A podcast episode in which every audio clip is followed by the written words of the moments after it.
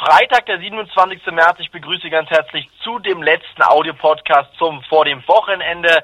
Aktuell scheinen die Märkte sich erst einmal auf ihrem Niveau beruhigt zu haben. Der DAX-Anstieg, der ist erstmal heute gestoppt worden.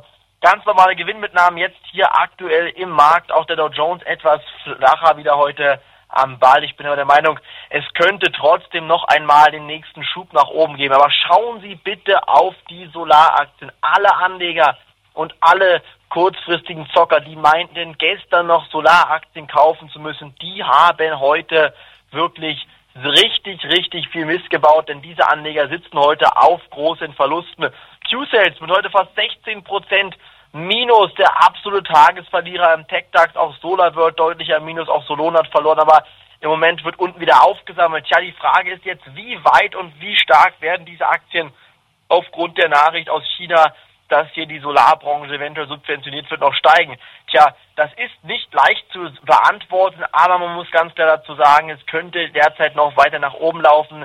Die Krise und die fundamentalen schlechten Daten, die haben sich natürlich nicht verändert, aber die Börse, die scheint hier einiges vorwegzunehmen und einige Anleger, die spekulieren ja darauf, dass es hier wirklich eine massive ähm, Geldmengenausweitung gibt, sozusagen eine Inflation, davon gehe ich auch aus. Und das bedeutet natürlich, man muss sein Geld absichern, man muss reinen Sachwerte, man muss reinen Aktien, Gold und Silber.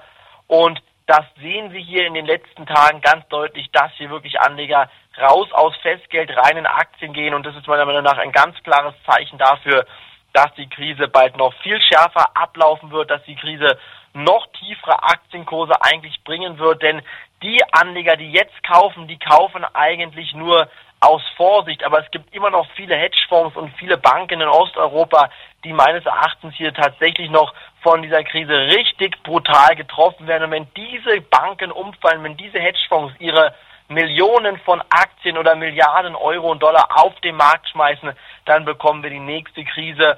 Und selbst wenn diese Krise vorbei ist, bekommen wir eine große, große, schwere Energiekrise. Deshalb muss man jetzt auf Rohstoffe, Gold und Silber und Öl setzen, Stahl, äh, Aluminium, Kupfer, Blei, alle diese Rohstoffe, die muss man jetzt kaufen.